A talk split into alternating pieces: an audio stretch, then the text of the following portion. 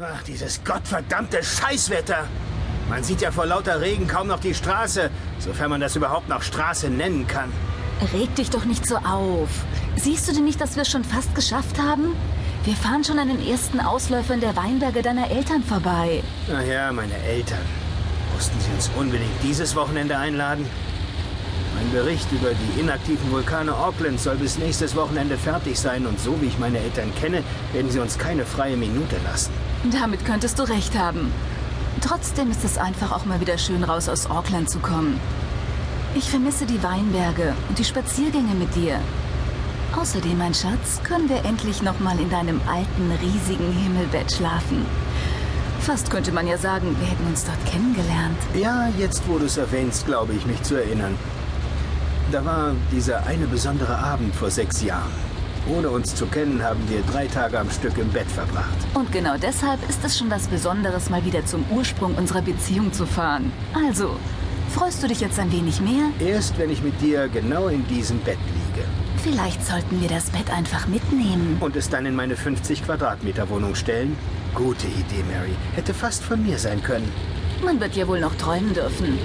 Außerdem, wer weiß, wie viel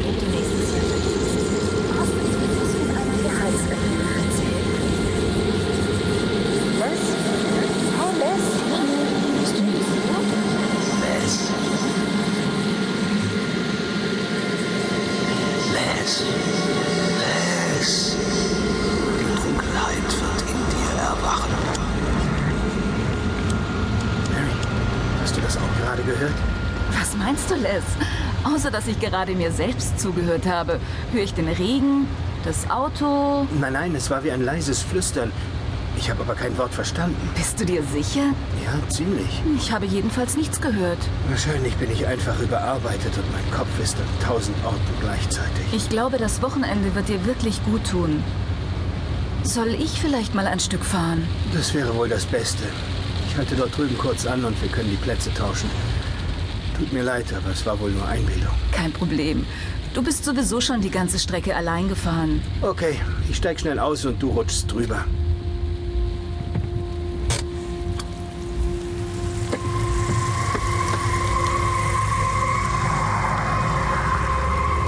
In diesem Moment geschah das, was sich im Nachhinein als der Anfang von einer Serie merkwürdiger Ereignisse herausstellen sollte. Als ich ausstieg, verloren um mich herum die Geräusche des Regens, des Autos, meiner ganzen Umwelt an Substanz. Die Regentropfen fielen schwer wie in Zeitlupe und verloren sich als dumpfes Echo irgendwo im Nichts. Einzig mein Atem erfüllte den Raum um mich herum mit Leben und das unverständliche Flüstern, das unvermittelt wieder einsetzte. Les. Diesmal jedoch sah ich auch eine dazugehörige Gestalt, die am anderen Ende der Straße stand und mich anblickte. Les. Ich verstehe nicht. Dieser einzigartige Moment überflutete mich und betäubte meine Gedanken. Schwer wie Blei hingen sie in meinem Kopf fest. Les. Fühlte sich plötzlich anders und fremdartig an. Meine Sinne drehten sich. Bist du? Ich, verstehe nicht. Ich versuchte mich auf die Gestalt zu konzentrieren, die der einzige Halt in diesem tauben Chaos war. In Gedanken formulierte ich Sätze und schickte sie der Mauer der Ereignisse entgegen, die mich umschloss. Les. Die Dunkelheit wird in dir erwachen. Versuche nicht, sie aufzuhalten. Denke daran, die Sterne sind nichts ohne die Dunkelheit, die sie umgibt. Wer bist du? Ich kenne dich nicht. Was passiert hier? Antworte doch. Ich verstehe nicht. Ich verstehe nicht.